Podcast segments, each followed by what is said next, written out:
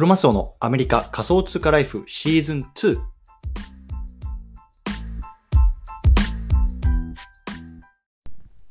皆さんおはようございます。アメリカ西海岸在住のクロマスオです。今日は9月の6日火曜日ですね。皆さんいかがお過ごしでしょうか。今日も早速聞くだけアメリカ仮想通貨ライフ始めていきたいと思います。よろしくお願いいたします。さて今日なんですけれども今日はね投資家グループを舐めない方がいい話ということでまたねちょっと NFT の話をしていきたいなと思います。ね投資家グループを舐めない方がいい話。うん。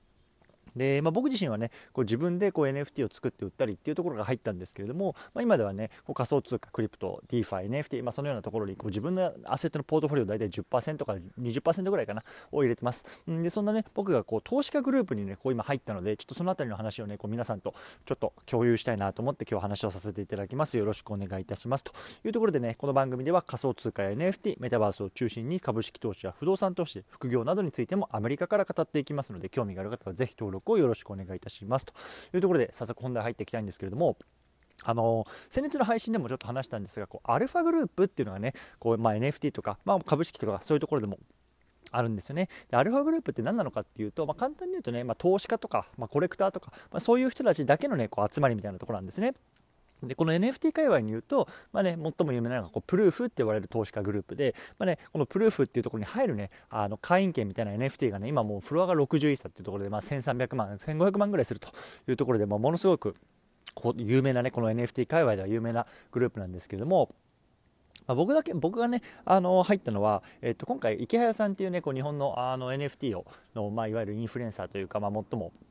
なんだよな影響力のある一人のうちの1人の人がやってる、まあ、あの投資家グループに、えっと、先日入りました。で、まあ、僕の場合もちろんねそそこは1300万1500万じゃなくて大体10万ぐらいかな。10万ぐらいで入れるっていうところでまあそこでこういろいろとあのどういう会話がなされてるのかっていうのを知りたいな学びたいなと思って入ったんですけれどもまあ、一応ねそこのグループには、まあ、いわゆるブルーチップって言われるこう NFT を持ってる人たちだけが入れたりするようなところで僕自身はね、まあ、ミュータンテープっていうようなところを持っていたのでそこに入ることができました、うん、で 今回ね、まあ、本当に今なんですけど今、まあ、今ちょっと終わったのかな、うん、でもちょうど今ね何があったかっていうとあのクリプト忍者パートナーズってねこれ聞いてる方ご存知でしょうか？CNP って言われるあのコレクションがあって、まあね、あのオープンシーとかでも見ることができるんですけれども、大体ね、この、えっと、コレクションのフロアが、まあ、多分数日前まで0.5イーサぐらいだったんですけれども、今ね、0.6がまで上がりました。で、この数時間で0.1上がったんですよ。0.1って言ったら今どれぐらい？えっと、今ね、えっと、2万ぐらいか。2万ぐらいこうガッと上がったんですよね。でこのこの中に何があったのかっていうところをね、まあ、本当に僕がこう生で見た体験っていうのを話していきたいなと思います。で、まあ、簡単に言うと、まあ、本当にね、この投資家とかコレクターとかっていうのがね、今結束して買いあさってるんですよ。でね、これどんどん買って、あしまおうぜみたいな感じでこう本当にここにいるメンバーどれぐらいかな？100人ぐらいかな？100人ぐらい多分あのこのメンバーいるんですけれどもその中の人たちだけでねこれがあの0.1イーサこうガッと上がフロア上がってしまったっていうようなところを今目の当たりにしてるんですよ。うん。でこれ何があったかっていう背景をね、まあ、ちょっとあのここだけでね少し話していきたいと思うんですけどもあの事の発端はカネリンさんっていう方なんですよ。でカネリンさんってこれ聞いてる方ご存知かわからないですけども、まあ、この方もねいわゆる日本のこう NFT、Web3 とかっていう業界で、まあ、いわゆるあのインフルエンサーみたいな感じでされてる方で。でこの人がねあの大量にこの CNP のあの NFT っていうのを、まあ、フロアちょっと下げるぐらいで並べて売ってたんですよねでその数約100体ぐらいなんですよねそうでそれをねもう一気に買いあさって投資家たちがね一気にフロアが上がったっていうところなんですけれども、まあ、背景何があるかっていうとまずねそもそもこの CNP を知らない方にこの CNP っていうプロジェクトについて話していきたいなと思います。でこの CNP ってまあクリプト忍者パートナーズの略を取って CNP なんですけれどもまあ、2万2222体かなのあのコレクションいわゆるね、まあ、あの PFP って言われるあの何ですかそのアイコンにできるようなあの NFT なんですね。で、これそもそものこの CNP のコンセプトって何なのかっていうと、まあ、あなたにとっての初めての NFT というところがコンセプトらしいんですよ。ね、だからつまり今までね、全然 NFT を買ったことない、でもね、ちょっとこれから NFT を触ってみたいっていう人にとってのね、初めてのあの NFT にしたいというところで、いわゆるこの初心者のね、皆さんにこう、手が届くようにっていうところでね、作られたコンセプトなんですよね。うん。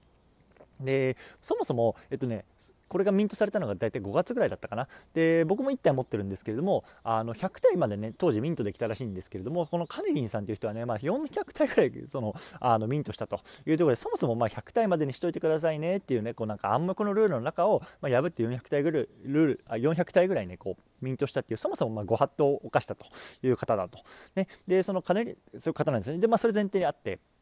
じゃあカネリンさん側でねなんで今この段階で売りに出したかっていうとまあそのなんか東京にこう進出すると。で東京でなんかそのオフィスビルを借りたいらしいんですよね。でなんかそのなんだろうなこう渋谷をこの NFT のこう世界と NFT が Web3 のこう発信地にするっていうところでこの渋谷のなんかオフィスビルを借りるらしいんです借りれるとかいう話が出ているらしくて、まあ、そのためにねお金がいると。でお金入れるために、まあね、すごくミント価格でもうものすごい、ね、安い価格でもう400体持ってるからそのうちの100体をね、まあ、0.5だから1.10万円ですよ。10万円でさ100体売ったらどれぐらいが？えっ、と1000万ぐらいになるか。1000万ぐらいになるんですよね。でそれを元手に、まあ、渋谷でオフィスを借りて、まあ、これからのこう Web3 とか NFT の業界の発展に対して、まあ、使っていくというような感じなんですよね、うん、でそれで大体100体ぐらいをちょっとねこうフロアから低い価格で下げて、まあ、買ってもらおうっていう魂胆でこう並べたららしいんですよね、うん。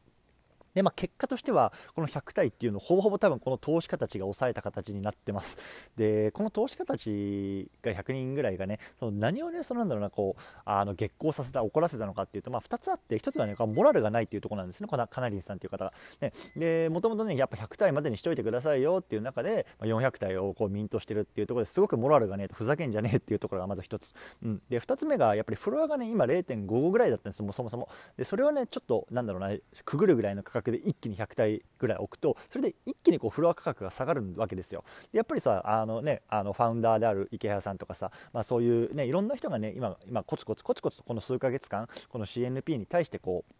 なんだろうなプロモーションというか、まあ、あのコツコツコツコツこうプロモーションしてこうフロアを上げてきた中でねあのこういうような、まあ、大口投資家ですよねこの管理人さんもいわゆる。が一気にこのフロアを下げる、ね、ようなあのアクションをすることによってこうフロアが下がるといったところで今まで俺たちの努力は何や何やと、ね、ふざけんじゃねえ。っていうところでこう一気にねあのなんだろうな投資家たちのこの激励に触れてしまった感じなんですよ。そう。であの一気に今、開催あさって、まあ、ある程度今落ち着いてで結果見ると今0.6ぐらいまでフロアが上がったんですよね、この人たちが買いあさったから。うん。そう。で、まあ、これってやっぱすごいことだなと思っていてでやっぱりねカインさんの立場からするとさやっぱりこれで一気にファンが離れたんですよね。特にさこの Web3 とか NFT とかって今ねこう日本の中ではこう1万人ぐらいしかいないって言われてる中でねやっぱり今ねこう敵を作るフェーズじゃないと僕は思ってるんですけれどもやっぱりこの一件でかなり彼は敵を作ってしまいましたよね。で少なくともやっぱりその投資家とかお金を持ってでこの金銭的なサポートをしてくれるメンバーっていうのがこう一気に離れてしまったっていうのはやっぱりかなり彼としても痛いなと思ってます。うんであのなので、まあ、これからねあのねどうどうなっていくのかっていうのは僕もちょっと見ものだなと思って外から見てるんですけど、まあ、とにかくそのあこういうことがあるのかというのはすごくねもう僕自身勉強になったしこれだけこれを見てただけでも本当に10万円払ってこの投資家のグループに入った会話あったなと僕は思いました。うんでじゃあこのねあのカレニーさん的なね立場からしたらどうどうすればよかったのかっていうところがいろいろと議論されてるんですけどもでも本当にねこの時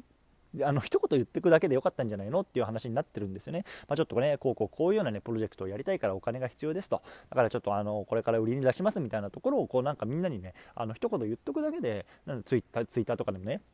言っとくだけでも全然なんだろうなこのファンが離れるというかこれから今後ねあの得られたようなこう金銭的なサポートであるとかサポートっていうところかの帰りっていうところはねなんだろうあの